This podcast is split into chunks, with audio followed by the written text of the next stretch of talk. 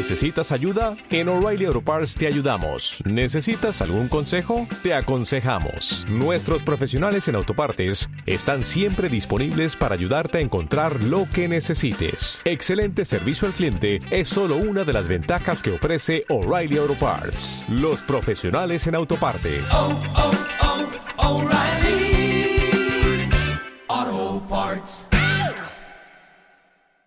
Muy buenas a todos, ya estamos de nuevo aquí con un nuevo podcast y en esta ocasión no voy a estar en solitario.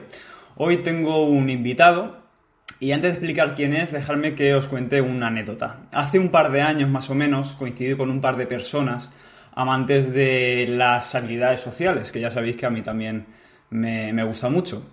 Y esas dos personas me comentaron eh, un nombre, un nombre en especial. Eh, a mí me sorprendió de que no, no, había oído hablar nunca de este chico y bueno, busqué su nombre en, en, YouTube, en Google y mi sorpresa fue que me encontré con una persona que no solo, hablaba, no solo hablaba de habilidades sociales, sino que también lo mezclaba con espiritualidad, con filosofía, incluso con poesía. Y luego me di cuenta que en realidad eh, las habilidades sociales para él eh, era un arte. Entonces eh, me quedé muy impresionado y tenía muchas ganas de traerle a este podcast. Así que no me voy a retrasar más y os presento a David Jangel.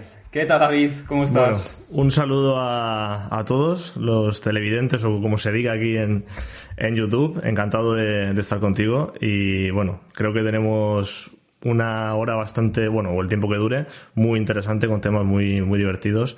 Así que espero que, que todos aprendamos mucho. Mm. Pues yo, yo creo que sí, además tengo muchas ganas de, de, que estuvieras aquí y nada, por fin, por fin aquí estás con, con todos nosotros. Y antes de nada, eh, quiero saber, y, y, para que todo el mundo te conozca, si, uh -huh. si no te conocen, ¿quién es David Jangel y cuál es su historia? Bien, pues eh, creo que has hecho muy bien la pregunta al final, ¿cuál es la historia? Porque muchas veces la historia nos define realmente el camino, ¿no? Eh, David Jangel era un chaval que era el típico chaval, pues un poquito tímido. Tampoco voy a hacer aquí el estereotipo de no, es que eras ultra, ultra tímido, no hablaba nunca con nadie y de repente las redes, las habilidades sociales le cambiaron por rotundo la vida. No, yo siempre, nunca he tenido problemas en general para socializar como un chaval normal, pero sí que es cierto que pues, con 13 años pues yo veía a, a colegas o amigos nuevos, sobre todo de, de la capital, que ligaban una, un disparate, eran muy naturales y yo me daba cuenta de que, oye, pues a mí eh, esas habilidades sociales, ese fluir, ese, ese, espíritu creativo de dejarte envolver, mmm, para nada, ¿no? Me, me quedaba sin labia mm. y de hecho, pues uno de mis artículos más famosos hoy en día y de algo que, que, que, me ha favorecido mucho en mis habilidades sociales, no solo a la hora de seducir, sino en general, en, en todo en mi vida, es el tema de la labia. ¿Vale? Mm. Eh, entonces, pues ese chaval, un poco tímido, empezó desde ya los 13 años, ¿vale? ya tengo 30, pues ya tengo unos, unos cuantos años en esto, eh, empezó a buscar libros sobre seducción. En aquel momento, pues no existía prácticamente ninguno. De hecho, el que encontré lo encontré en la habitación de mi hermano, que se llamaba Cómo seducir a una mujer, que lo tengo, lo tengo por aquí detrás. No sé si se ve la estantería, mm. creo que no. Pero tengo ahí ese sí, libro sí, todavía. Ahí se ve, ahí se ve. Y si queréis que lo enseñe, ahora, ahora lo enseño. Era de 1995. ¿Vale? Mm. Que creo que además era uno de los mejores libros que, que, que acabé leyendo, porque luego, bueno, llegaron, eh, empezó lo de, el método Mystery, eh, el Neil Strauss, eh, Mario Luna, y tengo mala sensación de aquellos libros porque yo empecé de, de alguna forma con un libro que era Seducción Natural, me empezó a ir muy bien, de hecho, yo recuerdo ya con 14 o 15 años colarme en las discotecas, colarme en los pubs y con total naturalidad, pues un poco de rutin, un poco rutinario, pero venga, a por esta tía. Me gusta esto de ti. ah, qué gracioso tal. Decir cuatro o cinco tonterías, bailar un poco y empezar a liarme con chicas. Y cuando descubrí, conforme iba profundizando en el mundo de la seducción, que ya empezó a salir el, método Mystery, empezó a salir pues, Mario Luna, etcétera empezó a llenarse la cabeza de 300.000 millones de teorías, de mogollón de pájaros y de historias que, claro, en aquel momento yo me vi muy abrumado, me creí la historia, me creí que se podía aprender a seducir. De hecho, no es que me lo creyera, no es que sea falso, creo que mucha gente ha aprendido con, ese tipo de libros y, y a mí seguro que me aportó muchas cosas. Pero en aquel momento, más que ayudarme, lo que hizo fue obstaculizarme. ¿Vale? De ahí veremos por qué mis teorías sobre la seducción o sobre las habilidades sociales en general, ¿vale? Hablamos de seducción porque es lo que, de alguna forma, más suele buscar el público, pero esto se aplica al trabajo, se aplica a hablar con tu madre, a relaciones estables, eh, con todo el mundo, ¿vale? Esto es comunicar. Y bueno, finalizando un poco con este tema, eh, empecé ahí, me obsesioné con algunas chicas, pues, seguía estudiando. eh, de hecho, el otro día hablaba con un, con un chaval por, por WhatsApp y me decía que bueno, que estaba estancado, estaba sufriendo, estaba frustrado porque estaba practicando muchas cosas, estaba avanzando, pero no conseguía resultados. Y a mí me dio un poco la risa, porque dije, madre mía, pues no estuve yo tres o cuatro o cinco años, que cada vez, pues sí, iba avanzando, cada vez me iba mejor, pero tampoco acababa por, por obtener resultados. También por el hecho de la edad, ¿no? Creo que la adolescencia es más complicado ligar a la adolescencia que, que luego cuando ya pues, somos un poco más maduros y tenemos las cosas un poco más claras. Eh, pero sí que es cierto que mm, hubo un proceso ahí bastante largo que yo agradezco que fui bastante persistente porque luego esos temas, ya cuando ya me harté de libros de seducción que todos acaban diciendo más o menos lo mismo, empecé a leer sobre filosofía, sobre todo oriental, El Cartol, eh, Oso, por ejemplo, son autores que, me gustan mucho. Empecé a leer mucho sobre temas de psicología positiva, eh, empecé a leer mucho sobre poesía. Llegó un momento en el que la poesía fue un descubrimiento bestial, porque mm, fue empezar a, a leerla, empezar a profundizar, y es como que a la hora de seducir o a la hora de comunicar, mm, no sé, como si yo fuera un ejército, ¿no? Tú vas, imagínate, vas a una batalla y vas con cuatro metralletas, ¿no? Pues en el momento en el que yo empecé a leer poesía, en términos de labia y en términos de profundidad creativa a la hora de comunicarme, ya sea a la hora de ligar por WhatsApp o sea a la hora de, de hablar en persona, pues iba con, con tanques, con portaaviones, con, con, todo, con todo un arsenal, porque aprendí mucho a hilar ese tipo de, de retórica. Y yo la, la recomiendo mucho por eso, aunque la mayoría de la gente, ya te digo, que por más que les recomiende leer poesía, es, es, es casi imposible conseguirlo. Ajá. Vale, eh, has, has hablado de un montón de temas que además quiero hablar a lo largo de, de este podcast, de esta charla o entrevista. Eh, pero si te parece, vamos a empezar un poco por lo básico. Y es, ¿cuál es esa finalidad de aprender a, a seducir o, o aprender habilidades sociales? Y luego, ¿por qué crees que la gente en general debería empezar a, a aprender a cómo hacerlo? La finalidad para mí, y yo lo digo en todos, en, en- en todos los cursos en los que doy, ¿vale? Eh, la finalidad para mí solo, solo, solo existe una. ¿vale? Y es la misma para seducir que para vivir. Y es disfrutar mi momento presente. No hay más. ¿Vale? ¿Qué ocurre?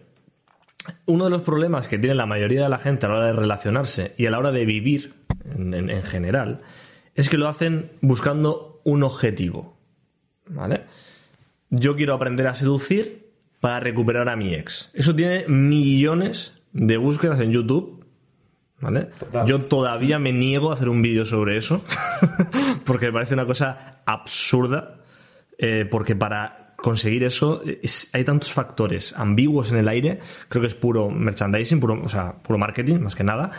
Eh, pero mm, no creo en ese tipo de objetivos. No creo en el objetivo de cómo eh, ligar con un grupo de chicas para hacer un trío, por ejemplo. ¿Vale? Yo me he visto haciendo ese tipo de cosas sin tener que tener ninguna técnica, ninguna rutina, ni nada que me haya formado para ello. ¿Por qué? Porque vivo mi presente. Si yo estoy hablando con dos chicas de mi vida, de lo que a mí me apasiona, de filosofía, de temas que a ellas les importan y les doy una visión completamente diferente de sus vidas y se quedan fascinadas con, con- con mi conversación, puede ocurrir eso. Pero yo no busco nada. ¿Vale? Imagínate, porque muchos chicos tienen la presión, cuando yo tengo la presión de conseguir algo, o sea, yo salgo de fiesta y quiero eh, liarme con alguna chica porque hace tiempo que no follo o no ligo o no me ligo con nadie. ¿Vale? ¿Qué, estoy, ¿Qué está pasando? ¿Qué le estoy haciendo a mi creatividad? Te estás metiendo una presión ahí que no va a dejar que tu creatividad salga, obviamente. Claro, le estoy metiendo miedos, le estoy metiendo obstáculos.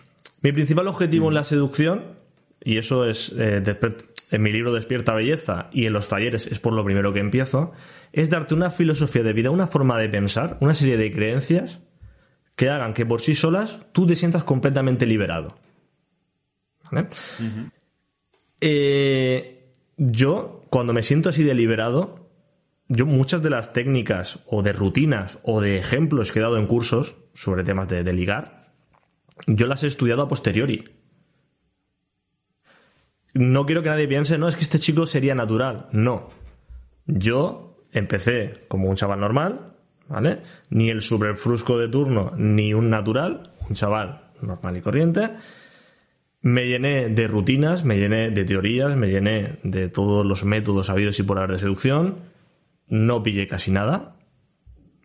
Y a partir de ahí solté todo eso. De hecho, fue en un curso de uno de estos chicos que vendía métodos el que me dijo: Déjate toda esa mierda en la cabeza y mira a una chica a los ojos, mírala profundamente a los ojos eh, e imagínate que te la estás follando, me dijo.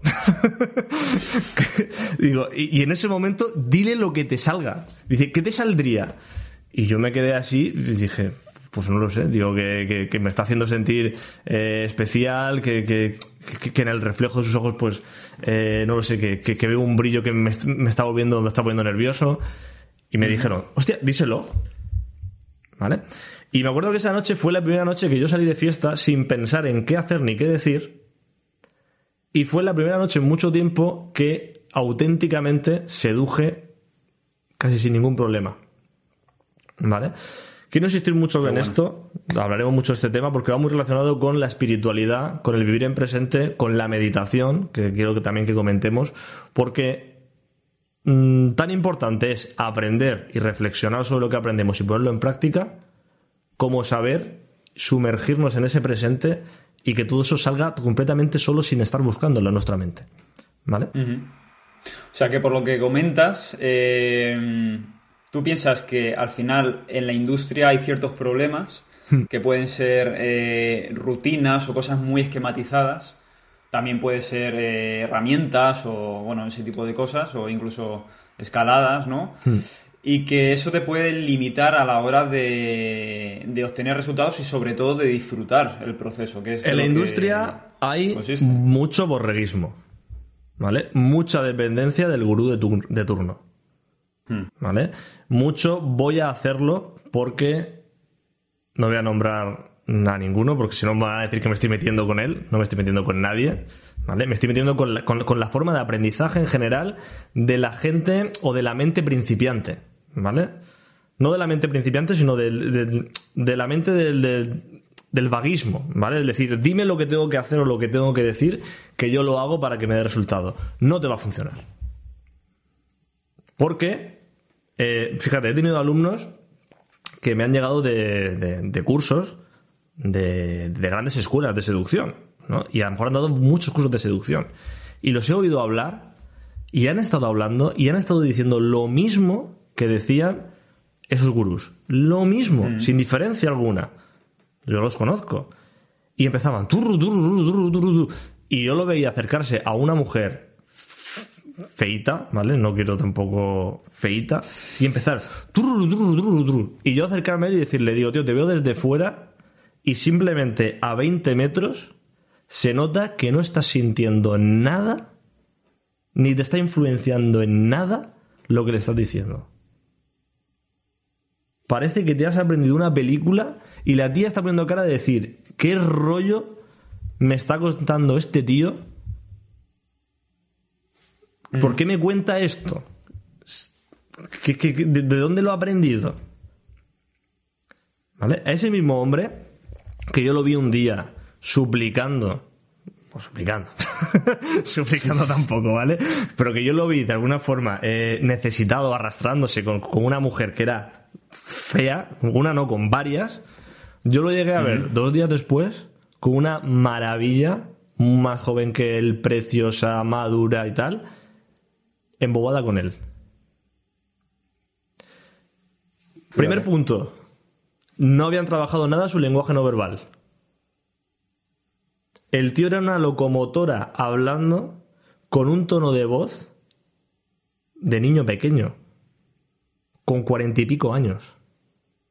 Un ingeniero que ganaba un pastizal. Fíjate, ganaba dinero que me acuerdo al final del curso me dio dinero extra. Y me dijo, me ha gustado tanto que toma. ¿Vale?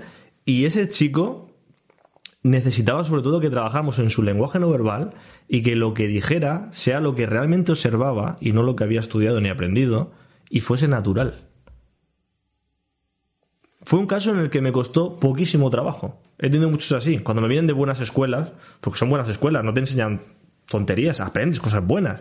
Cuando vienen de buenas escuelas, me gusta mucho porque digo, vale, si empiezo a trabajar en su lenguaje no verbal, que todo esto se hace con práctica. Yo me hago pasar por chica y yo le voy trabajando, ¿vale? Trabajo en eso y le ayudo a comunicar un poco más emocionalmente, a sexualizar mejor, etcétera. Y haciéndolo de una forma que lo sienta, que lo viva. Me acuerdo que me dijo, dice esto que es seducción 3.0, digo, más o menos. ¿Vale? Siéntelo. Y cambia mucho, cambia mucho. ¿Vale? Eh, esto viene. mm, Si quieres pasar a la siguiente pregunta, porque si no hablo yo mucho, Sí, luego te no, contaré. no, al final, al final para dejar claro que cuál es tu propuesta frente a frente a las más escuelas. O sea, todo esto que, que has comentado es a partir de qué. Ah, ¿Cómo que a partir de qué? Sí, pues eh, si las demás escuelas más o menos pues eh, hacen mucho tipo de rutinas, mucho tipo de, de herramientas, tal, ¿cuál Yo, es eh, realmente tu propuesta para ver estos cambios? No estoy criticando a las demás escuelas, en el sentido de que lo mismo que yo digo, hay que disfrutar el momento y dejarse llevar, yo creo que lo dicen todas. ¿Vale? Claro, eh, pero aquí hay un poco de decir, yo te puedo decir una cosa, pero luego te ofrezco una serie de recursos que si tú te haces de alguna forma dependiente de ellos, no vas a poder fluir y dejarte llevar. ¿Por qué? Porque le das el poder de tu seducción a los recursos. Entonces, si vas a conocer una chica o hablar con alguien y estás pensando en a ver qué rutina, a ver qué herramienta, a ver qué cosa digo o hago para que me salga bien. ¿Qué ocurre muchas veces? Que están hablando contigo, la esa mujer, y dice, este tío es un empanado. Este tío es un empanado. Está aquí enfrente de mí, parece que me escucha, pero por las contestaciones que da a veces, o por la cosa que le he dicho súper profunda, ¿no? Eh, no me lo creo. ¿no? Mira, recuerdo una, una mujer que estaba con un alumno y, y el alumno no se dio ni cuenta. Pero eh, estábamos hablando en un curso, los dos con ella, y ella decía pues, que había estado trabajando en muchos sitios. ¿no? De hecho, en mi libro Despertar Belleza saco ese ejemplo. Y en ese momento eh, yo pensé, mm, eh, cogí y le dije algo como que, o sea, no me acuerdo exactamente, pero le dije algo como que, ah, sí, que me daba mucha envidia. Digo yo, me da un montón de envidia, digo, que has estado en, en tantas ciudades en España. Digo, porque es que además, no sé, se te nota un poco en, en ese brillo, en la cara, en el rostro, se te nota esa inteligencia, esa, mm, ese, ese glamour de la persona que, que, que ha vivido, que, que se ha nutrido de la experiencia de mucha gente y de muchas ciudades. ¿vale? Y a mí eso a veces pues, me da un poco de envidia porque por mi vida en general pues no lo he podido vivir tanto. Claro, eso que le dije, solamente eso, mi alumno no se dio ni cuenta de que le había dicho pues lo que, lo que, me, lo que me dijo después. Dice, es que la, la has tirado un camión. Él no se dio ni cuenta. Él solo vio que la chica pasó de estar hablando con nosotros en una discoteca como aquel que dice, pues hablo un poco y, y enseguida me voy. Pasó de eso a quedarse centrada en mí embobada. ¿Vale? Claro. Y para eso no puedes estar pensando qué le voy a decir a una mujer. Tengo que estar escuchando al 100%. ¿Vale? Y haber practicado, sí, saber cómo conectar emocionalmente, cómo encontrar vínculos emocionales, etcétera, etcétera. Pero eh, no me enrollo mucho. Simplemente digo, herramientas, rutinas, tal, todo eso está muy bien, pero en el momento de la verdad uno tiene que sumergirse como si estuviese... Para mí la seducción es una meditación. ¿vale? La meditación, el que no lo conozca, pues es un momento de atención plena en el que tú te sientes envolver por, por, por el mundo. ¿vale? Sientes como eh, tú y yo, ¿vale? No somos tú y yo. Somos los dos estando juntos. Cuando yo estoy con una mujer y siento ese estado de meditación, me siento tan conectado a ella que siento todo lo que ella siente. La empatía se amplifica a un nivel emocional que es impresionante.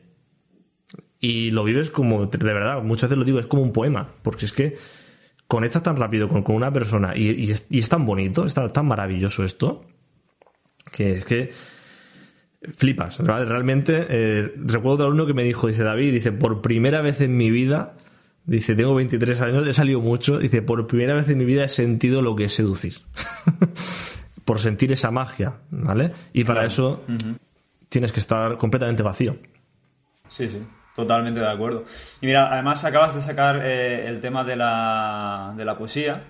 Eh, y yo no he visto nadie, por lo menos creo que no existe, que añada ese componente de poesía en estas habilidades sociales.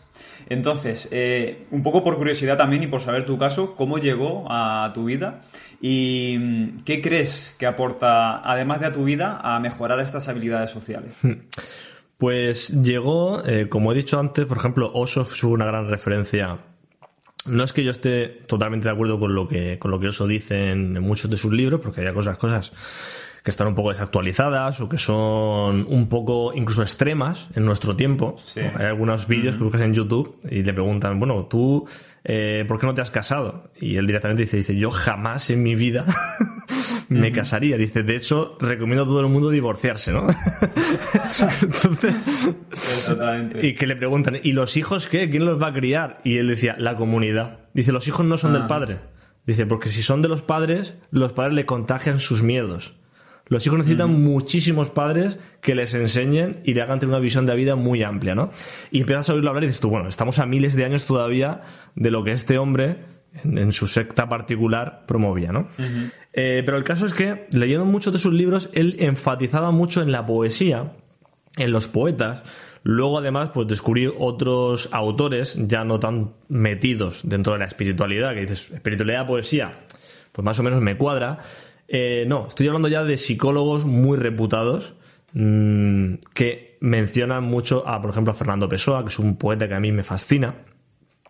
Y cuando empecé también a ver a esos psicólogos hablar tanto y mencionar tanto la poesía, dije, bueno, aquí algo tiene que haber, ¿no? O sea, la poesía algo nos tiene que enseñar cuando esta gente pues, habla tantas maravillas de, de, los poetas, de su forma de ver la vida y demás, ¿no?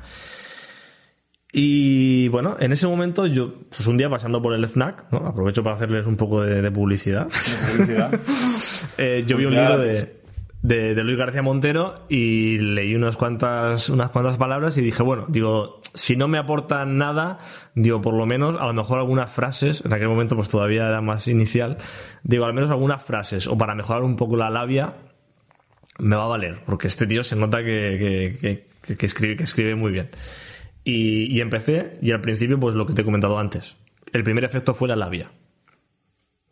Salir, hablar con chicas y darme cuenta de que mientras que antes, pues me desenvolvía bien, pero de alguna forma me costaba saber qué decir, llega un momento en el que cuando vas leyendo mucha poesía, la retórica, la forma de hilar distintos temas, se hace tan avanzada que incluso el sentido del humor también te lo mejora ¿vale? Porque... ¿Puedes, puedes, ¿Puedes, poner un ejemplo de alguna cualificación mm. eh, poética? Porque yo te he visto en algún vídeo sí. haciendo alguna cualificación poética. Bueno, para quien no sepa qué es eh, cualificar, es como... Sí. Mmm, ¿Cómo decirlo? Identificar algo bueno de alguien y comunicarlo, ¿no? Como...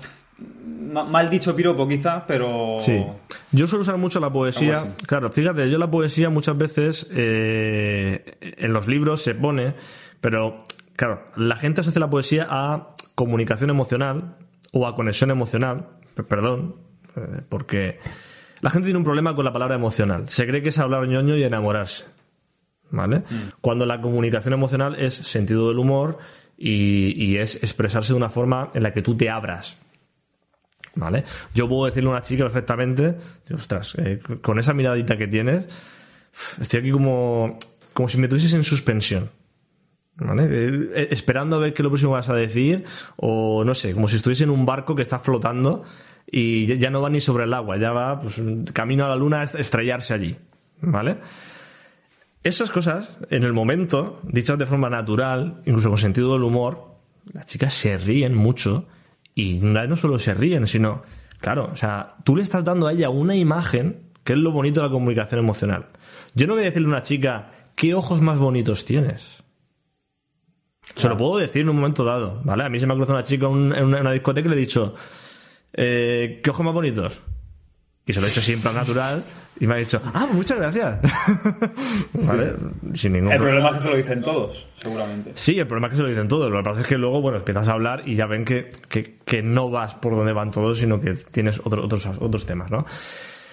Eh, la cuestión es, yo quiero decirte a ti cómo me haces sentir, pero te lo tengo que decir de una forma que te dé una imagen. Si yo te digo flotando, como un barco que ya no va ni por el agua, que va eh, volando a estamparse en la luna, pues la tía se queda diciendo, no tengo ni puta idea de lo que es. Total. Pero. Pero algo de gracia le hace, ¿no? Pero. Se va a reír y al mismo tiempo va a decir, Dios, qué mirada tengo, ¿no? va a ser mucho más impactante que el hecho de decirle tienes una bonita mirada o tu mirada es atrayente o es una mirada vampírica o, o cualquier cosa que ya está pues, pues más quemada, ¿vale? Es lo que a mí me transmite. Y luego pues siempre tiene un poco que buscar la asociación, la asociación de, o sea, no digas algo porque si yo esto lo he dicho aquí, que no vaya uno luego a decir lo mismo. No, porque luego a lo mejor la tía te dice, ¿y por qué? Que yo muchas veces lo hago en los, en los cursos para pillar a los alumnos, que dicen alguna frasita Claro. de estas, y yo cojo y digo, ¡ay, por qué! Y muchas veces los pillo y se quedan, joder, ya la que digo. ¿Por qué? Pues porque, fíjate, yo soy una persona un poco espiritual. Imagínate que yo no le he hablado nada de mi vida. Me gusta meditar, eh, me gusta pues eh, mm, fluir en el presente, sentir los movimientos, las olas, etcétera. O sea, soy así. Eh, creo que lo más bonito en esta vida es poder disfrutar el momento presente porque otra cosa no hay. Y estando contigo, es que no, no pienso en nada. Nada más que puedo, eh, veo esos ojos y, y veo esos ojos. Y no veo nada más. Claro, exacto. Y le dices, y, Y- y está justificado. Mm, Sí, sí. Exacto. Hablando del, del momento presente, Sí. eh, me he fijado que en tu canal de YouTube, Mm. que bueno, para quien no te siga, pondré tus redes sociales por aquí abajo en la descripción. Eh, buscáis David Jungle en, en YouTube y, y lo encontraréis. He visto que tus vídeos más reproducidos, que son cientos de miles de reproducciones, que Mm. se dice pronto, son meditaciones e hipnosis. ¿Nos puedes explicar sí. un poco esto y, y- y- y qué aporta a este proceso de, de seducción? Vale, ten en cuenta una cosa. Eh, las meditaciones, la mayoría de las meditaciones que, que yo acabé viendo por ahí, se basaban mucho en las afirmaciones positivas. Las afirmaciones positivas, según un estudio, pueden ser muy contraproducentes, porque cuando tú te dices algo a ti mismo, ¿vale? imagínate, yo me digo a mí, pues mm, esta noche voy a salir de fiesta, ¿vale? No hay coronavirus, ya el virus ha muerto, las mascarillas ya no existen, ha vuelto a ir las discotecas y me voy a ir de fiesta y voy a arrasar, me voy a ligar a dos o tres tías y al final me voy a acostar con una, ¿no? Es yo he visto alumnos salir de fiesta y decirse estas cosas. ¿Vale? Decir, oye, voy, voy a arrasar. Bien. ¿Qué estoy haciendo? Me estoy motivando, pero me estoy creando una expectativa. Claro. ¿Qué va a pasar? Que cuando llegue allí, pues lo mismo voy como un loco, porque voy todo motivado, ¿vale? Pero pues, lo que pasa, mucha gente va muy motivado, pero al final vuelves a casa sin pillar nada. ¿Por qué? Porque lo que has hecho no sabes ni por qué lo has hecho. Nada más que ibas con tu objetivo. Tu, tu, tu. ¿Vale? Esto la gente que no venga al mundo de la seducción y a esta entrevista, porque yo sí que tengo que decir que la seducción no es lo único de lo que hablo, ¿vale? Hablo de mucho de inteligencia emocional, de comunicación, incluso temas de liderazgo, también me estoy metiendo a nivel empresarial. Pero bueno, por poner un ejemplo general, ya que estábamos hablando de esto, eh, cuando tú te dices algo, soy muy bueno, soy un crack, eh, soy muy guapo, soy muy simpático, soy muy atractivo, voy a gustar a muchas chicas. Si luego eso no ocurre, o sea, igual que has subido, luego te metes la hostia.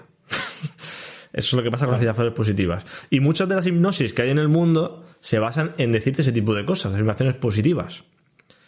Pero muy enfocadas a resultados, no subjetivas. Bueno, el caso es que yo en un momento dado dije, se puede utilizar la persuasión y la PNL para hacer un tipo de mix entre meditación, eh, entre meditación y hipnosis, una especie de mix en el que yo acceda a tu subconsciente para poder generar cierto tipo de cambios. ¿Vale? Por ejemplo, yo puedo ejecutar la herramienta AOB, que es muy conocida en PNL. ¿vale? Yo la puedo poner dentro de, un audio de meditación. ¿Qué consigo con esta herramienta? Imagínate, tú eres una persona que. Mm, pues. Eh, voy a ponerte un caso muy particular, ¿vale? Yo me acuerdo que antes, hace años, pues con mi madre, cada vez que, que hablábamos, pues cada vez que ella me gritaba, pues yo automáticamente respondía gritando también. Esto le ocurrirá a mucha gente. Pues yo quería cambiar eso. Yo no quería gritarle a ella, porque ella le gritaba, luego ella se ofendía, yo me sentía mal, ¿vale? Entonces yo en ese momento dice, vale, esto es un automatismo que aunque yo lo quiera cambiar, aunque yo no quiera hacerlo, no lo puedo evitar. Porque conforme ella me grita, yo me altero y no me puedo controlar. Es algo que hay que cambiar a nivel subconsciente. ¿Qué hago entonces? Pues me imaginé eh, primero me relajo, 10 minutos, mente totalmente calmada, eh, sin ningún pensamiento en la cabeza, una relajación total y sin juzgarme, aceptándome, bla, bla, bla, bla, ¿vale? Esto lo explico mejor en otros sitios. Me imagino una experiencia A, que es la experiencia que estoy viviendo ahora, donde yo me siento mal, donde al final lo que consigo es negativo, y me propongo una experiencia B en la que yo, en ese momento, pues reacciono con empatía, con asertividad, no me altero, hablo de forma calmada. Ella que me ve a mí calmado también se calma. Hablamos tan natural, al final, solucionamos el problema y todos contentos. Eso lo hice una o dos veces y se acabó el problema. Tuve un alumno que le hicieron bullying en el colegio. Tuve otro que le violaron en el ejército. Estamos hablando ya de temas psicológicos complicados. Ambos estuvieron, yo no soy psicólogo, ¿vale? Ni, o sea, yo estas cosas muchas veces las he hecho por decir, voy a hacerte una meditación a ver si te ayudo. Y luego yo mismo he alucinado viendo lo que les ha ayudado. Pero no era mi objetivo tratar eso, mi objetivo era dar un curso de comunicación, ¿no? Pero claro, eh, aquí hablamos siempre de lo mismo. Tú puedes querer ser creativo hablando o ligar mucho, pero si tú arrastras un problema emocional muy gordo y se te nota que que eres una persona que tiene un problema, pues mm, no puede ser natural. Hay que sanar nuestro pasado, y eso es importantísimo, para poder sacar lo mejor de nosotros mismos en el presente. Entonces yo he hecho meditaciones guiadas a, esas personas, al del bullying. Yo me di cuenta de que tenía criminalizados a, los, a, la gente que le había hecho el bullying. Pues yo le dije, le hice una meditación, le relajé, le dije, imagínate que los tienes delante ahora mismo. Imagínate que hablas con ellos, le cuentas cómo te hicieron sufrir y ellos te contestan, ostras tío, pues eh, lo siento un montón, o sea, éramos niños, éramos críos, teníamos 4, 5, 10 años, pues éramos un poco capullos, pues, pues, como suelen ser muchas veces los niños. Pero ahora pues hemos madurado y sentimos mucho pues que en aquel momento te hiciéramos daño. De hecho ahora, imagínate, uno de ellos dice, de hecho ahora yo tengo una hija y no me gustaría nada que se lo hicieran. ¿Vale? Por tanto, te pedimos perdón. Y en ese momento, dentro de esa meditación, yo le dije, ahora imagínate que tú eres ellos y te estás viendo a ti enfrente pidiéndote perdón. ¿Vale? ¿Qué logré con esto? que empatizara completamente con los, los agresores que tuvo en ese momento, que viera que solo era una cosa de niños, que le pasa a mucha gente, lo trivializara, y a partir de ahí le di unas, unas eh, afirmaciones diciéndole, disfruta el momento presente, el pasado ya no existe, el pasado ya no te pertenece, tú ya no eres nada de ese pasado, solamente eres este momento. Claro, si yo solo soy este momento, ¿qué problema puedo tener? Claro. Ninguno. Pues esa persona, después de estar, pues no sé si me dijo 10 o 15 años de psicólogo, dándole vueltas y vueltas al problema, yo le dije, deja de remover la mierda y haz esta meditación por tu cuenta un par de veces si quieres y, y a ver qué tal. Pues bueno, a los dos meses lo volví a ver y era un tío nuevo. O sea, hablaba de otra forma, se movía de otra forma, miraba de otra forma. Y me lo dijo, dice, joder, es que aquello que tanto me, me perturbaba, que yo seguía ofendido, dice, es que ya no está, tío. ¿Vale? Para que veamos, eh, Giorgio Nardone, por ejemplo, es un, un gran propulsor de este tipo de, de, terapia, ¿no? Terapias express, creo que le llamaba, eh, que utilizan, pues, hipnosis, meditación, llámalo como quieras, o con PNL, pero al final es, un reenfoque mental que, que haces que te hace ver las cosas de otra manera, de una forma rápida, y hace que el problema que antes tenías, pues quede aceptado y ya no te dé, ya no te dé problema.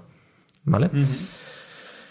No sé si te he podido explicar un poco, eh, pero bueno, sobre todo dejar claro que la meditación es muy importante para vivir el ahora, porque si vives el ahora no vas a tener problemas de ningún tipo. ¿Vale? Al final, a ver, si es económico, sí, vas a tener un problema. Pero a los problemas psicológicos no existen en el momento presente. Entonces, una meditación, su principal objetivo es que tú vivas el presente y aceptes y sueltes tu pasado. Y al mismo tiempo te motive a vivir con más entusiasmo o te genere cambios que, que te ayuden en tu presente. Ese es el objetivo principal. Entonces, dentro de, ese, de, de esa estructura, pues ayuda mucho. Por eso tiene tanto éxito. Claro, exacto. Pues eh, yo lo que tengo que decir sobre esto es que yo he escuchado algún audio tuyo de, de hipnosis y meditación. Eh, de hecho, lo escuché al principio cuando di con tu canal, di con tu contenido. Y sí que es verdad que no fui constante, que fue un poco por curiosidad, pero sí que me noté eh, como cosquilleos en ciertos momentos, ¿no? Cier- ciertos cosquilleos. Y estos días atrás, que sabía que, que íbamos a grabar este capítulo, dije, voy a escuchármelos otra vez, a ver qué, a ver qué tal. Y volví otra vez a notar esos cosquilleos en ciertos puntos de, de la grabación. Y lo que tengo que decir también es que viendo los comentarios de, de los diferentes vídeos, yo me quedaba como, joder, o sea, hay gente que, que ha cambiado mucho. Sí que es cierto que no es de un día para otro, sino que hay que escucharlo durante varios días, hay que darle caña, ¿no? Ten en cuenta que en la meditación, hablando un poco de- del tema, ya lo hagas tú por tu cuenta o lo hagas mm, con un audio de meditación guiada, que para mí es la mejor forma de empezar, al fin y al cabo, porque si lo haces solamente por tu cuenta y no has leído mucho sobre el tema y no te has informado mucho sobre el tema o no has ido a un curso o a un retiro espiritual sobre el tema, lo normal es que lo hagas 10 minutos, pienses que eso no vale para nada, porque te aseguro que si empiezas a meditar, tú solo, las primeras horas no va a valer para nada. Porque no sabes meditar, para empezar. Y porque, claro, si yo te digo a ti, concéntrate en tu respiración, pon todo en foco en tu respiración y no pienses en nada. Y tú empiezas a pensar en mogollón, en mogollón de cosas, ¿no? Y, y yo te digo, habrá momentos en los que tu mente la encuentres en blanco, y, pero cuando lleguen esos pensamientos, tú los vas soltando y te vuelves a seguir concentrando en tu respiración. Claro, eso, llegar al momento en el que los espacios en blanco se van haciendo grandes, lleva un poco de tiempo.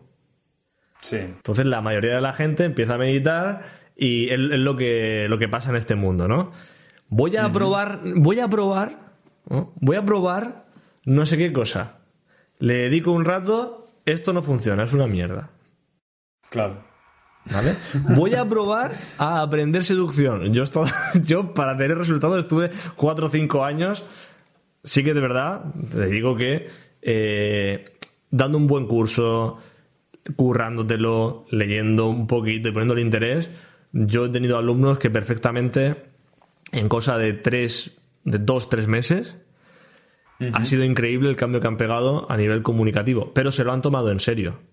Y yo lo digo en todos los cursos. Si vienes al curso, escuchas, lo das y luego vuelves a tu rutina y no sigues, pues vas a tirar el dinero, seguramente, ¿vale? Algo te va a aportar, siempre te va a aportar algo. Pero el trabajo constante, ¿no?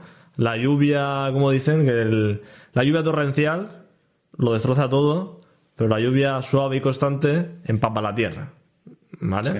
Entonces, es- esa es la clave para cualquier tipo de cambio.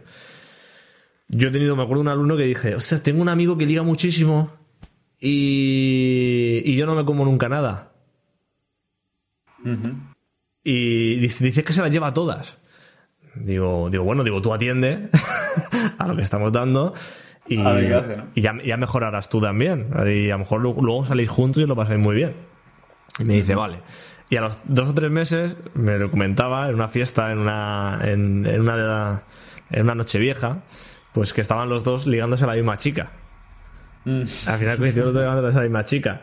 Y él empezó y le dijo, oye tío, eh, tú ya has ligado mucho, córtate, déjame esta a mí. Y el otro le dice, no, no, no, dice, esto es una competición. Aquí el, que, el que se la lleva, se la lleva.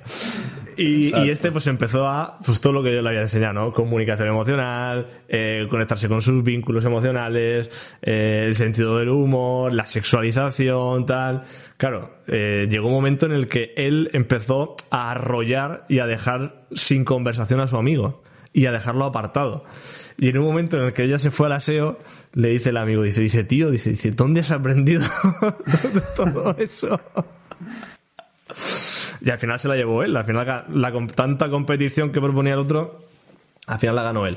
Yo he visto muchos casos así de gente que se lo ha tomado un poco en serio y ha sido alucinante. Pero también te digo, eh, es muy distinto. O sea, cuando tú aprendes algo, como he dicho antes, con borreguismo, ¿vale? Esta rutina, esta forma, esta actitud, a ponerlo en práctica, pum, pum, pum, pum, a ver si me da resultado. No me da resultado a otra cosa. Eso no, es- no estás alimentando tu intuición, no estás alimentando tu observación, no estás alimentando las habilidades que de verdad te van a llegar algún día a ser un crack en algo, ¿vale? En temas de seducción, habilidades sociales, exactamente igual.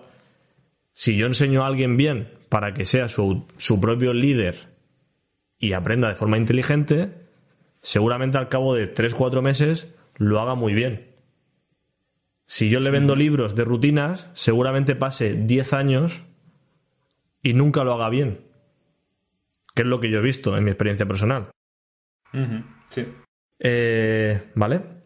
Y luego otra cosa, creo que es un factor fundamental porque esto es, es increíble la- el efecto que tiene. A mí me, me preguntan sobre espiritualidad, disfrutar el presente. Hoy en día se dice mucho, ¿vale? Yo estuve viendo hace poco el programa ese de las tentaciones y todo el mundo decía, no, no, hay que dejarse llevar y vivir el presente a ver qué pasa. Antes, cuando yo empecé, hace años, no se decía casi nunca. Bueno, ahora, pues, a lo mejor se han leído mi libro o, o se ha prodigado. O lo han oído de algún lado. ¿no? Sí, se, se ha difundido la palabra, ¿no? Eh, Pero una cosa es decirlo y otra cosa es demostrar que tienes esa filosofía dentro de ti y lo haces. ¿Vale? Eh, yo he tenido eh, bastantes casos, esto me lo he encontrado muchas veces, de gente, pues eso, que pone mucho en práctica todo ese tipo de, de aprendizajes, pero siempre tienen un objetivo en mente. ¿Vale? Tú imagínate que yo soy un vendedor y te digo a ti, y, y llego a ti, y te, y te quiero, y me pongo a hablar contigo. ¿Tú qué piensas? Pues depende cómo lo hagas, se te va a notar mucho que me quieres vender. Estamos en horario laboral, ¿vale? Y yo te busco a ti por guapo y, por qué más. Ujú. Y porque te quiero vender algo. Claro, exacto. Pues esa es la sensación que tienen la mayoría de mujeres en el noventa y tantos por ciento de los casos cuando conocen a un chico. Y esa es la sensación, ¿vale? O sea, yo como hombre, yo soy muy selectivo a la hora de, de- de relacionarme con chicas. Yo no tengo ninguna necesidad de relacionarme con un montón de chicas. Nunca le, te- o sea, creo que es algo que nunca me ha afectado. Al principio a lo mejor a la hora de decir, oye, voy a ligarme a muchas, con 16, 18, 19 años, bien. Pero llegó un momento en el que, yo me acuerdo de un alumno, bueno, un alumno no, esto fue un chaval, que me dijo, tío, tú eres David Jungle, tal. Dice, eres una máquina. Dice, pero, o sea, he oído hablar de ti. Dice, pero llevas aquí tres horas de fiesta. Dice, y no la has tirado ninguna tía. Y yo le contesté, digo, pues porque estoy con mis amigos, hablando, tranquilamente, me lo estoy pasando bien, y no he visto ninguna mujer que me haya llamado ahora mismo el momento de decir, oye, voy a tirarle.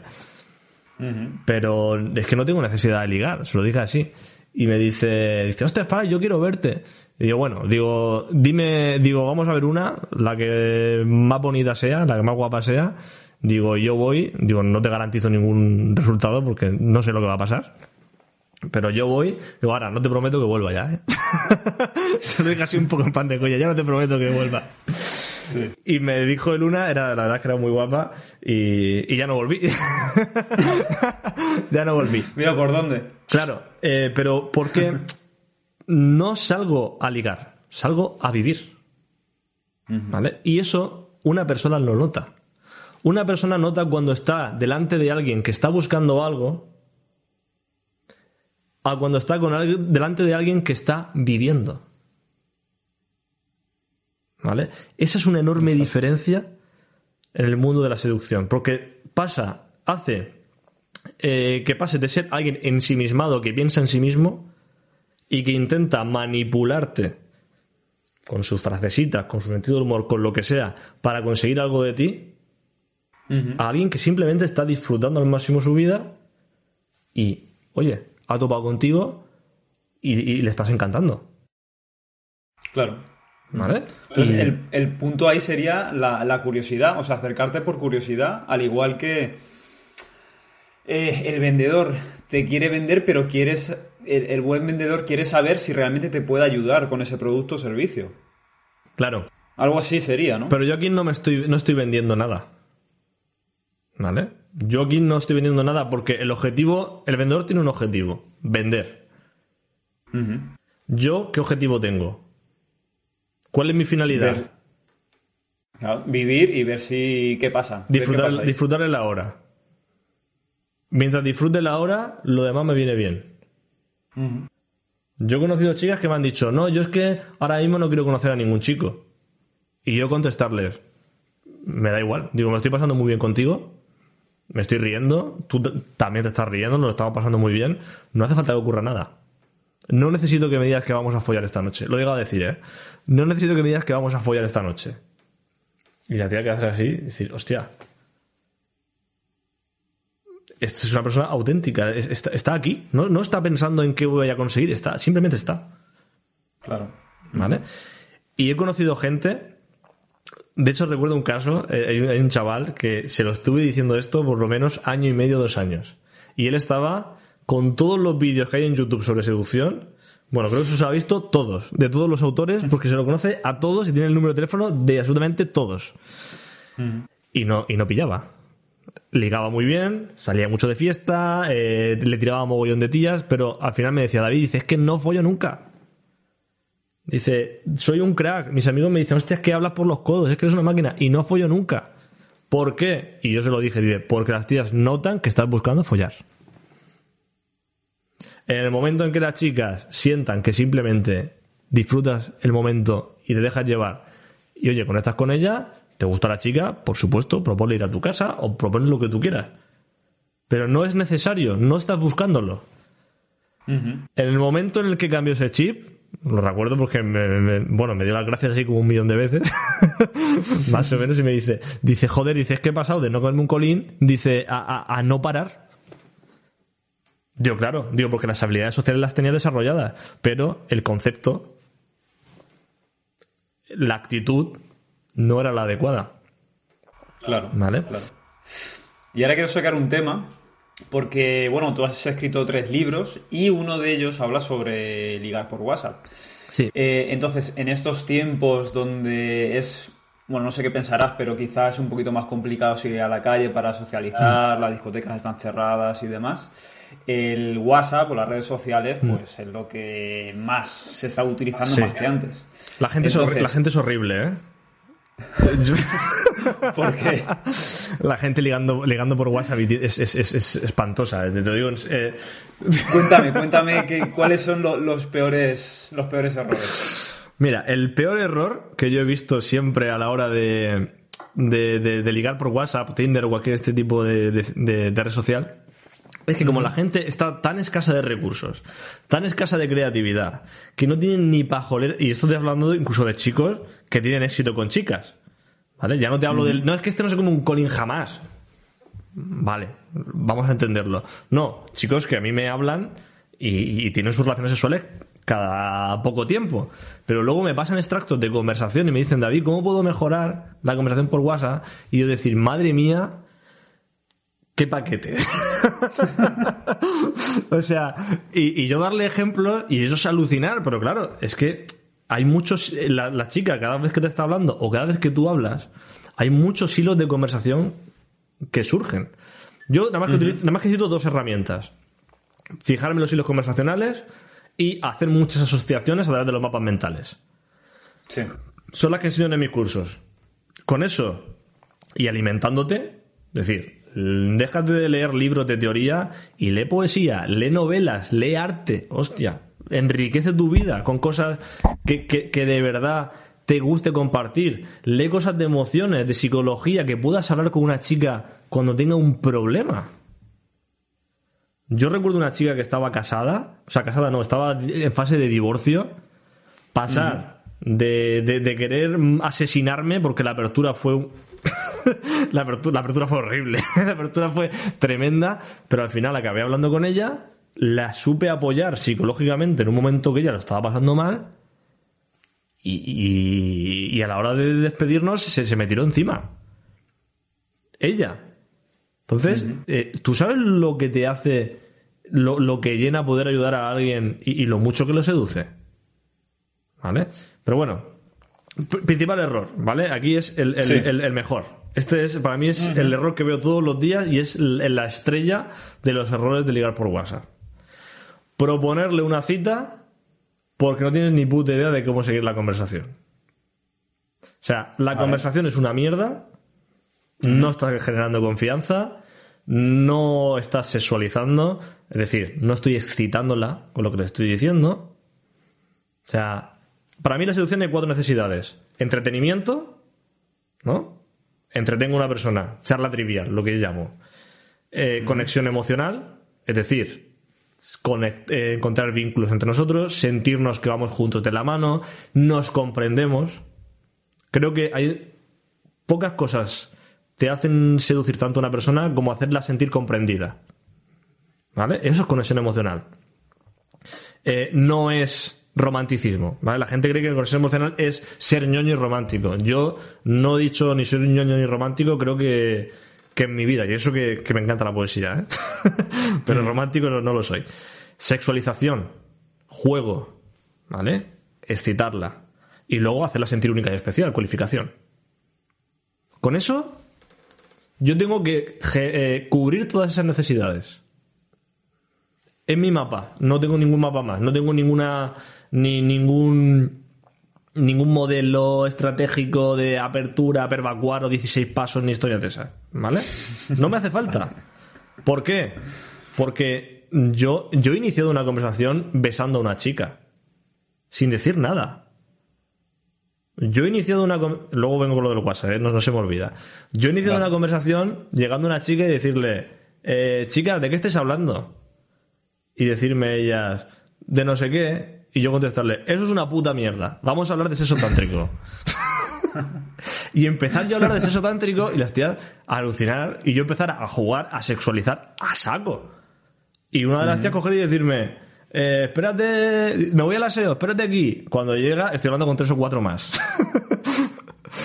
Luego vuelve y dice, "Ah, vámonos a mi casa. Al final me llevo a su casa. Vale, he sexualizado, he sido divertido. Pero para sentirnos cómodos en la cama o para que esa chica luego me quiera seguir hablando y, se- y- y seguir conectando conmigo, sé que tengo que hacerla sentir única y especial. Tengo que cualificarla. Voy a hacerlo. Tengo que conectar con ella. Voy a hablar con ella de su vida y voy a hablarle de la mía y vamos a intentar comprendernos. En ningún momento se me olvida nada. Porque si sexualizo, si solo sexualizo, nada más que me quieren para follar. Si solo conecto emocionalmente, nada más que me quieren para ser su amigo. ¿Vale? Exacto. Si le regalo, si solo le regalo los oídos, ¿no? O le elogio mucho, es un baboso. Pero si lo hago todo, soy un seductor. ¿Vale? Esa es la diferencia. Pues- Ahí está la diferencia. Vale, pues ligando por WhatsApp, la gente estas cosas normalmente no las hace, no tienen un modelo de comunicación eficaz. Los modelos de comunicación que han podido aprender en, en temas de seducción en muchos libros, pues a veces son estructurados. A la hora de ligar por WhatsApp, eso no vale. Y eh, como no saben por dónde tirar, no ven oportunidades para cualificar, no ven oportunidades para hacer una insinuación, ¿vale? o una narrativa erótica. Y me encantan las narrativas eróticas. Ya otro día os- te explicaré lo, lo que es, es fascinante. Como le falta ese tipo de recursos, enseguida se agobian, ven que la conversación se va a pique y dicen, vamos a quedar, pues pongo una cita. La última baza. La última a quedar, baza. ¿no? ¿Qué ocurre? Pues que no, Pues que, que no, quedan al final. Pues que va a ser que no. eso, y, y- y te pregunta y dice, ¿por qué me ha dicho que no? Digo, ¿pero no lo estás viendo tú?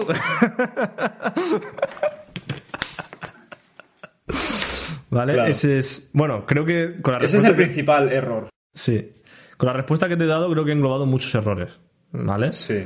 Eh, la ausencia de labia, que se soluciona con hilos conversacionales y mapas mentales. La ausencia de cubrir necesidades emocionales, que se soluciona con esos cuatro puntos de mierda que no tiene más. ¿Vale?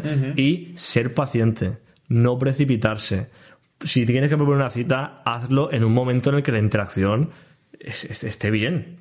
Es decir, dices, hostia, que yo me lo estoy pasando. Ella se está pasando genial, estamos conectando. Ahora le propongo una cita, no cuando se está muriendo la conversación y, y- y no fluye. Si se está muriendo, pues eh, dile que tienes algo que hacer y ya le hablas otro día porque a lo mejor, oye, a lo mejor la chiquita está en el gimnasio o, o yo qué sé, o, o la acaban de echar del curro y está con un humor de mil demonios y, y- y no la pillas en buen estado. ¿vale? Asegúrate de hablar con ellas cuando estén en un buen estado y estén predispuestas a hablar, a hablar contigo. ¿Vale? En fin, hay muchas cosas sobre el tema de ligar por WhatsApp, pero la entrevista no, no da para tanto. Vale, eso sería lo principal que yo creo que, que le puede ayudar a, a bastante gente que lo pueda, que lo pueda escuchar. sí. Eh, luego también eh, quiero hablar porque, claro, estamos hablando un poco de cómo seducir, de cómo eh, tratar estas habilidades sociales para, pues, iniciar algo, ya sea un- una pareja o, o algo, algo especial. Pero, ¿qué pasa cuando estamos hablando de relaciones? Yo, de hecho, voy a contar que tengo un, un vicio oculto, que es cua- cuando me voy a lo mejor con algún amigo a tomar algo por ahí, o con, con, con quien sea, me fijo mucho en las parejas, me fijo. Veo quién tiene el rol de cada cosa, veo, que, veo, veo detalles. Sí. Y una de las cosas que más detecto es cuando una pareja está sobre cimientos que, que- que eso no, no, no, no va a durar. ¿No? O, que, o que está sobre cimientos tóxicos o, o como lo queramos llamar. Entonces, eh, ¿tú- ¿cuál tú crees que es el principal motivo de que esto sea así, que estas relaciones fracasen o que no sean tan buenas como pueden llegar a ser? Y cómo la seducción o este, esta estas habilidades sociales pueden resolverlo. Mira, eh, yo he tenido. Yo tengo, tengo una relación estable, llevo ya bastante tiempo. Yo puedo contar las discusiones que he tenido con los dedos de una mano. Y jamás, ¿vale? Esto lo puedo poner la mano en el fuego. Jamás he gritado ni juzgado a mi pareja. Jamás. Si lo he hecho en algún momento, a lo mejor subir un poco el tono y tal, habrá sido algo muy esporádico. Pero mucha gente eh, tiene el concepto ese de voy a hacerme de valer. ¿Soy un macho alfa? O, oye, no soy una chica que te pueda reír de mí. Mm, me pongo seria. Te grito, te pongo los puntos sobre las IES. Y se motivan con eso. Te estás equivocando. No hay una conversación más clara que la que se dice sin gritar. Yo Totalmente de acuerdo. yo le he podido, eh, cuando mi novia ha sido tóxica, O sea, ahora ya no- hace mucho tiempo que, que- que prácti- es que es, es brutal, ¿vale? Pero al principio cuando empecé con ella, pues me recuerdo que era celosa eh, en algunos momentos y tal. Y yo cogí y le decía, digo, mira, yo estoy contigo, el motivo por el que yo tengo una relación es para disfrutar el momento presente con esa persona todos los días. Si empezamos con celos, si empezamos a juzgarnos, si empezamos a criticarnos, si empezamos a levantarnos la voz, ¿vale? Si empezamos a hacer todas esas cosas tóxicas que todos más o menos podemos hacernos una idea cuando vemos una discusión de pareja, si empezamos con todo eso, mm, yo se lo, se lo decía de esta manera, dímelo ya porque no vamos a continuar. Y se lo decía así, dímelo ya porque yo no estoy dispuesto a tener una relación así. Para eso me quedo soltero, que me iba muy bien estando soltero y no me hace falta tener una relación si va a ser tóxica. Si tengo una relación es porque de verdad mm, soy muy feliz con esa persona y me aporta mucho. ¿Vale? Eso yo lo habré repetido a una pareja como la mía al principio, durante los primeros momentos, tres, cuatro, cinco veces. Llega un momento en el que ya no hay que repetirlo. Porque ella está de acuerdo y dice, coño, es verdad. No hace falta. ¿Vale? Eso es un punto principal. Mucha gente habla de seducción y cree que la seducción es artimañas, rutinas, formas de hablar para ligarse a alguien. Y para mí es un concepto completamente erróneo. Para mí, seducción es generar emociones positivas. ¿Vale? Que al mismo tiempo nos hagan disfrutar el momento presente. ¿Vale? Eso es para mí seducción. Todo lo que no sea generar emociones positivas, para mí no es seducción. ¿Vale? Entonces, ¿tienes un problema de celos? Yo he llegado a ser celoso. Pero me compré un libro de inteligencia emocional, lo trabajé un poquito y dejé de serlo. Es que a mí me sorprende cómo la gente se ahoga en problemas que yo lo he solucionado. Aquí tengo un montón de libros. Yo lo he solucionado leyéndome libros y con un poco de interés. O sea, llevas. Vamos, es que es gracioso, ¿no? Llevas 10 años haciendo de la vida imposible porque eres celosa y nadie te aguanta, ¿no? O celoso, ¿vale? Los, los chicos igual. No, yo no hago distinción de sexo. No, creo que nos parecemos muchísimo, somos muy iguales en este tipo de temas. Coño, ponle remedio. ¿Por qué tienes que decir, no, es que yo soy así? No, tú no eres así. Tú no eres así. Simplemente tu condicionamiento, tu forma de. Por lo que sea, tu vida te ha llevado a comportarte así. Pero los comportamientos se cambian. Tu ser no cambia. Tu ser único y especial, eso no cambia. Pero los comportamientos cambian. Y además está demostrado que la parte biológica que interviene en el flujo de comportamiento se modifica. O sea, conforme tú modificas tus comportamientos y te esfuerzas por cambiar, cambia incluso tu parte biológica relacionada con eso. ¿Vale? Vale. Eso lo leí, lo leí antes de ayer en un, o sea, en un estudio. Vaya, qué, qué- qué curioso, sí se puede cambiar. Y sin embargo llevas toda una vida jodida por- o, jodido por, por eso, ¿no? Eso para mí es un defecto de, la- de las relaciones, la toxicidad, no solo de las relaciones, sino de la seducción en general. Yo he visto casos que dices tú, válgame el señor. Recuerdo un chaval que estaba con una chica súper pillado de ella. Su padre le dijo a, a la chiquita, oye, no te eches novio porque mm, eres muy joven y tienes que dedicarte a estudiar. ¿Vale? ¿Qué hizo el chaval para convencerla? Pues en lugar de decirle, entiendo a tu padre, o sea, él quiere lo mejor para ti, eh, yo estoy, me encanta estar contigo, estoy enamorado de ti, me gustaría que siguiéramos, pero es decisión tuya. ¿Vale? Yo espero que podamos, si no, si quieres centrar en tus estudios hacer caso a tu padre, pues me parece genial, ¿vale? Porque tu padre te quiere y está claro que quiere lo mejor para ti. Tú le dices eso y le estás diciendo a la chica, estoy dispuesto a perderte. No te necesito, no soy dependiente de ti. Pero al mismo tiempo, que sepas que por esto, por esto, por esto, te amo y me encantaría estar contigo. Y al mismo tiempo, a tu figura paterna, que seguro que tendré una hepatitis que lo flipas, no la critico, no la juzgo, al contrario, la alabo. Es buena para ti. Tú le dices eso y la tía aún seguramente diga, joder, qué chaval. aún me enamoro Claro. más de él. ¿Qué hizo él? Empezar a decirle, es que no tienes tu personalidad, es que no para tomar tus propias decisiones, es que tienes que estar dependiendo y haciendo caso de lo que te diga tu papá, es que vaya niñata, no sé qué.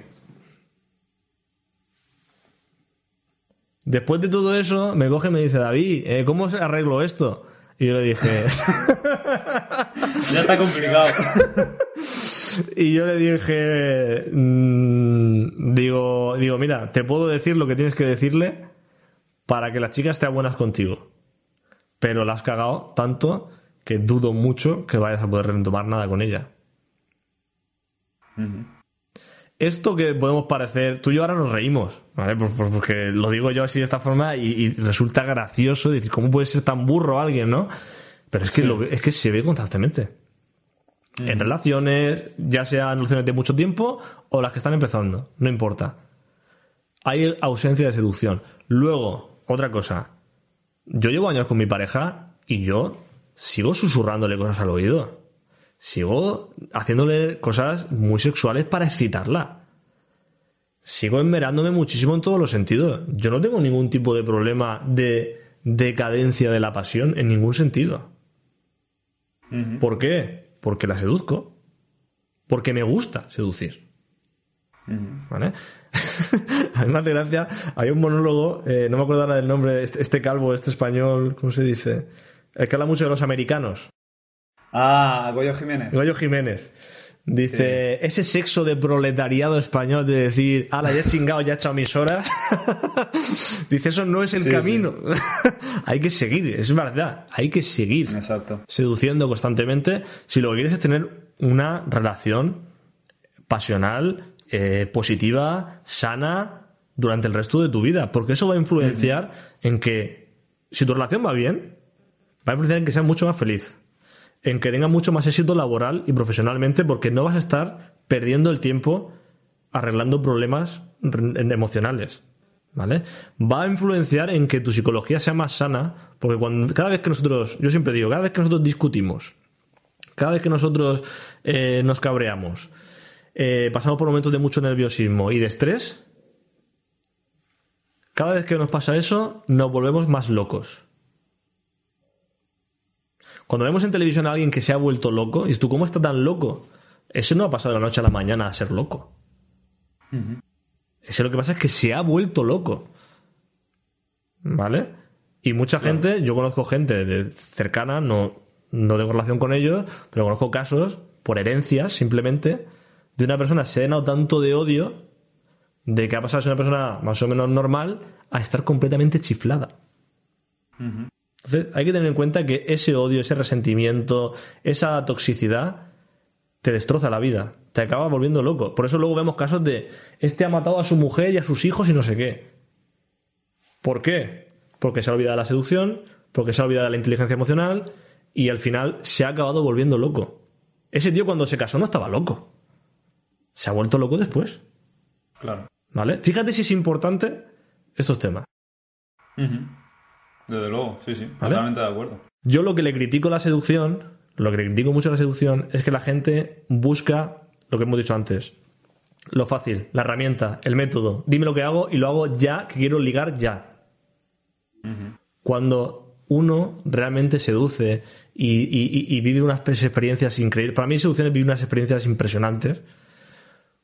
Cuando realmente tiene eh, una mente muy amoblada, sabes gestionar tus emociones de una forma. Que de eso irá mi próximo, uno de mis próximos libros, por cierto. Sabes gestionar tus emociones de una forma que puedes fluir totalmente sin tener que estar obsesionado ni pendiente de controlarlas, pero al mismo tiempo, ante estímulos que las provoquen, sabes cómo regularte y gestionarte para nunca perder la calma, para poder hablar con sentido del humor, eh, para generar, seguir generando emociones pesativas, aunque te ataquen. ¿Vale? Eso es súper importante en la vida que nos toca que nos ha tocado vivir y eso es inteligencia, al final es inteligencia emocional, ¿vale? Bien, no sé si nos queda más. Pues ya vamos a ir terminando. Eh, vamos con preguntas un poquito más, Sí. más cortitas y más también más personales. Eh, como eres escritor de, de tres libros y bueno, ya estás comentando que tienes idea de escribir alguno más, Aquí tengo dos de ellos. ¿qué, ¿Cómo? Aquí hay dos de Ah, ellos, mira. ¿no? O sea, Dos de ellos y quedaría el de, el de. WhatsApp. es que ese es- está en Amazon y yo, yo no me lo he llegado a comprar para mí mismo. Entonces, Claro. a mí ya se me da demasiado Vale. bien. Mi pregunta es, ¿qué libro de los últimos que te has leído es el que más te ha impactado? ¿Qué libro de los últimos que me he leído? A mí hay un libro. mm, a mí hay un libro que me está gustando mucho ahora. Que. que lo tengo por aquí. Porque. Fíjate si tenía interés en comprarme este libro. Que compré uno en Amazon Estados Unidos. Porque no estaba en stock aquí en España. Ah, Y, y al final salió en stock en España al día siguiente y todavía no me llega al de Estados Unidos y me lo compré también. Entonces ahora tengo dos. este que lo tengo aquí esperando a ver a quién se lo regalo, ¿no? Y, Sí. y el otro que es el que me estoy leyendo. Pues este libro me está gustando mucho, leyes de la naturaleza humana de Robert Greene. Robert Greene es un autor que, que me fascina. Es, tiene un poco un lenguaje muy enfocado sobre todo a la manipulación, o sea, muy muy que lo lees y dices tú, hostia, qué, qué cabrón es este tío, ¿no? pero, pero me gusta porque enseña y cuando esos aprendizajes que tú coges los adoptas desde la naturalidad, eh, te, ado- te dan mucha inteligencia intuitiva y te aportan mucho a la observación. Eso, eso me gusta mucho. Luego, para mí hay un libro que me cambió muchísimo la vida y que influenció mucho el de, el de Despierta Belleza. Este libro, si, sin este libro, seguramente Despierta Belleza no habría sido el libro que soy, ¿vale? Que es el de Aprende a Amar, de, de Oso. de oso. Aprender a amar, porque mm, yo creo que el que se lea este libro, si alguien tiene un problema de celos y se lee este libro y lo medita, es imposible que tú pienses como te enseña él aquí y tú tengas cualquier tipo de toxicidad o celos en una relación. Es muy difícil, porque te abre la mente de una forma ni un sacacorchos sabe una botella eh, mejor que este libro. También te digo una cosa. mm, hay que ver qué lector es el que busca cada libro. A mí, por ejemplo, Totalmente. muchos alumnos a mí me han dicho, oye, el libro Despierta Belleza es, incre es a mí me lo han dicho así, dice, es una bestialidad, el mejor libro de seducción. Dice, ahora, tiene un defecto muy gordo. Y es que empieza el libro por la parte de la filosofía. Por la parte de las creencias. Cuando la mayoría de la O sea, gente... ya la, parte, ya la parte media, parte final del libro, Claro, ¿no? la parte media está medicada a la psicología y la parte final, que es lo que busca el perfil de persona que quiere seducir, creatividad, cómo sexualizar, cómo cualificar, eh, todo lo que es conversación pura y dura, herramientas, técnicas, cómo mejorar tu sentido del humor, con no sé si hay 10 o 20 formas de, de cómo utilizar el humor, todo eso está al final. ¿no? Entonces mucha gente dice, coño, lo más práctico, lo más voy a ello, está al final, mientras que la parte filosófica está al principio. Pero es que yo digo, es que sin la parte de las creencias, sin la parte de pensar de esa forma, lo del final tampoco te va a funcionar bien. Entonces, Claro. Eh, es, es lo que te decía del chaval este, ¿no? Que era una pedazo de máquina y sin embargo nunca acababa teniendo éxito. ¿Por qué? Porque su forma de pensar no era la correcta y a través de las neuronas espejo, que uno puede comunicar a través de esas neuronas espejo cómo me siento, pues una mujer percibía que este tío iba a lo que iba y, y ya está. Y no quería Y saber está. nada de él. ¿Vale? Entonces, este tipo de libros, el perfil persona quiero aprender a ligar rápido, no se lo puede comprar. Para empezar, es que no es que va a leer dos o tres páginas y va a decir, "Pff, Sí, ¿qué sí, rollo es este? A mí dime cómo. Uy, perdón. El micrófono veremos a ver luego cómo sale el audio. ¿Qué rollo es este? A mí dime lo que tengo que decir y cómo lo tengo que hacer, ¿vale? Claro. Entonces. eh, No, tienen buena pinta, ¿eh? Yo me los voy a apuntar. Eh, Otra pregunta, eh, también más personal. ¿Dónde te ves, dónde y cómo te ves dentro de 10 años?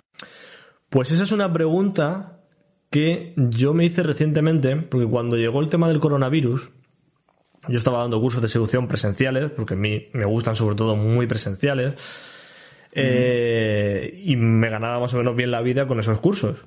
¿vale? Sin embargo, pues el marketing nunca he dejado de, de utilizarlo. Sin embargo, llegó el coronavirus y fue en plan, ya no puedes darlos. O sea, se acabó tu modelo de negocio. Y en ese momento, pues yo me puse a buscar trabajo, que tar- tardé un día en encontrarlo. Eh, tuve esa suerte porque, claro, yo me gradué en marketing, saqué la carrera de marketing, luego me saqué un máster también por todo el tema de creatividad, me enfoqué en el mundo de la moda para lanzar la marca, que también ha tenido la mala suerte de pillar el virus y al final, pues la he tenido que dejar ahí un poco en stand-by. Y, y bueno, pues como tengo mucha formación en ese sentido, diseño gráfico, eh, todo lo que son temas creativos, esto es algo que me gustaría decir. Eh, la gente, la mayoría de la gente, se apresura mucho a decir algo no me gusta. Yo recuerdo que tenía ese defecto. Y yo decía, es que eso no me gusta. Digo, no, es que eso tú no sabes, no lo has probado. No lo has puesto en Claro. práctica nunca. A mí no me gustaba leer, a mí no me gustaba la psicología, a mí no me gustaba escribir, a mí no me gustaba la poesía, a mí no me gustaba... ¿Qué más no me gustaba? Eh, el diseño gráfico no me gustaba. A mí había muchas cosas. A mí me gustaban los ordenadores, los coches y ver la televisión. Eso es lo que me gustaba a mí. ¿Vale? Eso es lo que. Y jugar a la consola. Ya está. Lo que más o menos a todo el mundo. ¿Por qué me empezó a gustar la psicología? Porque empecé a leer, a leer, a leer, y llegó un momento en que dije, hostia, esto, esto mola. ¿Vale? La seducción, habilidades sociales, lo mismo. La poesía, lo mismo. Eh, temas de marketing, diseño, lo mismo. ¿Vale? Yo creo que a lo que pones el foco, si le pones entusiasmo y te motivas con ello, te acaba gustando. Entonces yo soy una persona que sabe hacer muchas cosas. De hecho, hasta me corto yo el pelo, fíjate. ¿En serio? sí, sí, sí, soy súper autodidacta. Yo Joder. toda la vida, ¿no? No sé hacer algo, me compro un libro y lo aprendo. No sé cómo se hace esto, me miro por internet cómo se hace y lo aprendo. Cuando llegó el confinamiento, no sé cómo, hostia, no, no voy a ir a la peluquería porque están cerradas. Pues me compré una Claro. maquinilla. Me- Hostia. al principio salió regular y al final ya mi madre me dice, coño, si tú haces tú mejor que el peluquero. ya se lo corta a mi padre y todo. Un poco de ponerle pasión a las cosas y al final acaban saliendo bien y, o, o más o menos bien y oye, acabas descubriendo muchas pasiones, ¿vale? No sé qué venía todo esto, al final te contaste rollo y no sé ya... Sí, no, a- a- al final la pregunta era dónde y cómo te veías en 10 años. Ah, sí, vale. Pero ve, buen preámbulo, sí, ¿eh? eh, para que veas la labia que tengo. Sí, sí. Eh, mm, yo esa pregunta me la hice no hace mucho, porque cuando empecé con todo este tema de dedicarme al marketing, bueno, yo estoy trabajando para, incluso para grandes empresas aquí en España, muy, de las más grandes, Telibes 35, y bueno, eso de alguna forma a mí pues me gusta, ¿vale?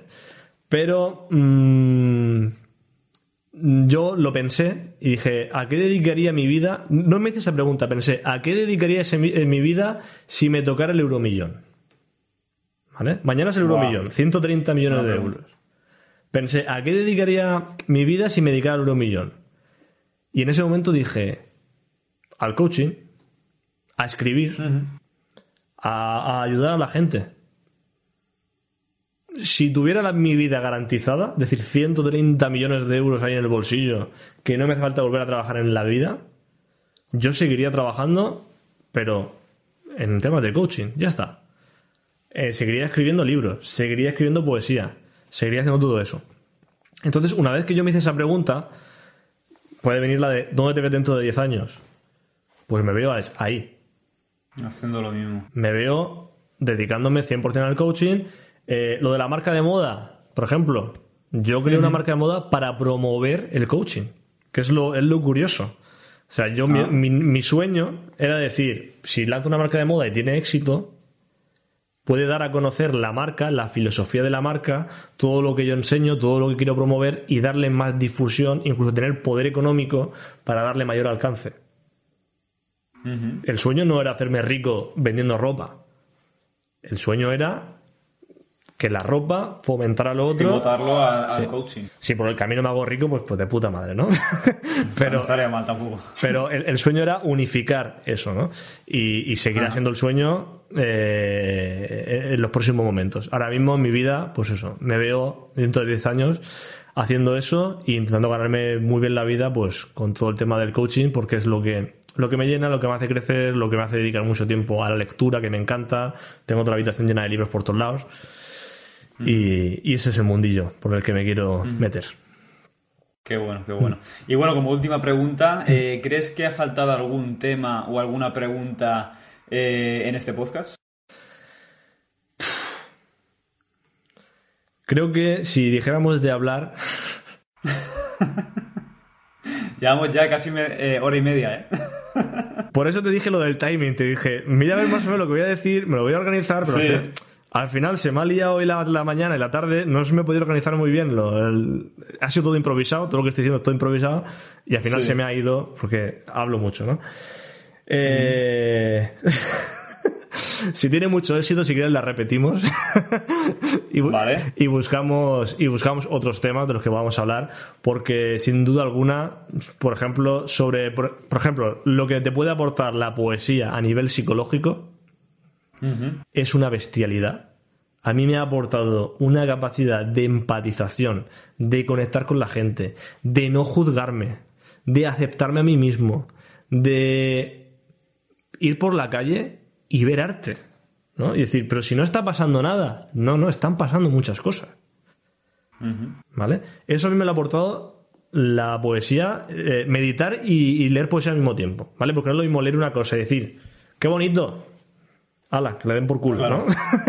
qué bonito, pero ya está. No, qué bonito, pero me lo meto dentro. ¿Vale? Lo medito. Eso es, es increíble. Yo, mira, me he leído muchos libros de, de psicología. Me he leído muchas, eh, como he dicho, técnicas, rutinas, muchas cosas. Y para mí nada me ha aportado mayor crecimiento a nivel psicológico que la poesía meditando, que la meditación junto con la poesía. Sumergir, sumergirme dentro del momento en el que ese autor escribió eso, sentir lo que pudiera estar sintiendo en ese momento, pensar en qué le llevó a pensar de esa forma para transmitir eso, para mí es una es absolutamente fascinante y cuando te pones tan en el punto de esa persona te nutres de, de- de su psicología aunque sea a través de las propias palabras vale entonces creo que otro día de eso podemos hablar bastante Largo y tendido, sí, sí, sí. Y- sí. Pues mira, podemos hacer una cosa, según eh, la aceptación que tenga este vídeo, Sí. que lo pongan también en los comentarios y, y que nos comenten si quieren, Claro. Yo lo si compartiré. otro- Lo- otra segunda parte. Lo compartiré. Si quieren segunda parte, pues tiene- tienen que dejar muchos comentarios y muchos me gusta y muchas preguntas y que haya mucho feedback. Ahí está, ahí está. Pues nada, David, eh, solo me queda darte las gracias y, y despedirnos y, y nada, que lo he disfrutado de verdad esta, esta conversación, esta entrevista. Y, y nada, espero también que así le haya ayudado a, a quien la haya visto. Así que nada, un gran sí. abrazo, David. Lo mismo digo, la, la he disfrutado muchísimo, se ha hecho muy amena porque el tiempo ha pasado, ha pasado, ha pasado un poco volando. Y nada, ya sabes que aquí tienes un amigo para, para lo que quieras, para lo que necesites. A la gente que lo vea en mi página web, en breakjungle.com, si quieres dejas el enlace. Hay una comunidad, hay un foro, podéis entrar, preguntar lo que queráis, siempre respondo a todo el que entra y pregunta. Podéis ver mucho contenido, artículos y demás. E incluso en este mismo vídeo, cualquier tema podéis preguntarlo y yo intentaré pasarme a responder a, a todo el mundo que lo pueda necesitar. Porque me encanta, ¿eh? Como ya te digo, mucha gente dice, David, ¿me, me resuelves esta duda? Digo, sí, porque me encanta, aunque no, a veces aunque no me paguen, me encanta. Entonces, nada, un verdadero placer, tío. Lo mismo digo, eh, dejaré aquí todo, tus redes sociales, eh, tu página web para que vayan a, a chequearlo. Y nada, un gran abrazo, David. Nos vemos pronto. Nos vemos. Chao. Chao. Hola, soy César Oter. No sabré decirte exactamente quién soy, qué formación tengo, ni a qué me dedico. Y no porque me lo quiera guardar como un secreto, sino porque no me podría encasillar con nada. Aunque si me tengo que identificar con algo, probablemente sea con la frase filosófica más sabia, yo solo sé que no sé nada. Se podría decir que soy un gran conocedor de nada, pero cuestionador de todo. Y no pretendo decirte cómo vivir, qué hacer, ni qué pensar. Creo que en este juego llamado vida no hay absolutos y que tu propia verdad está en lo más profundo de ti. Cada episodio de este podcast es un ejercicio de cuestionamiento, porque realmente vives la vida que quieres vivir, experimentas la realidad que has creado o la que alguien más decidió por ti. ¿Por qué te empeñas en alcanzar logros si no te sientes bien con la vida, si no te sientes bien contigo mismo? Ya que has llegado hasta aquí, adelante, entra. Y vamos juntos a cuestionarlo todo.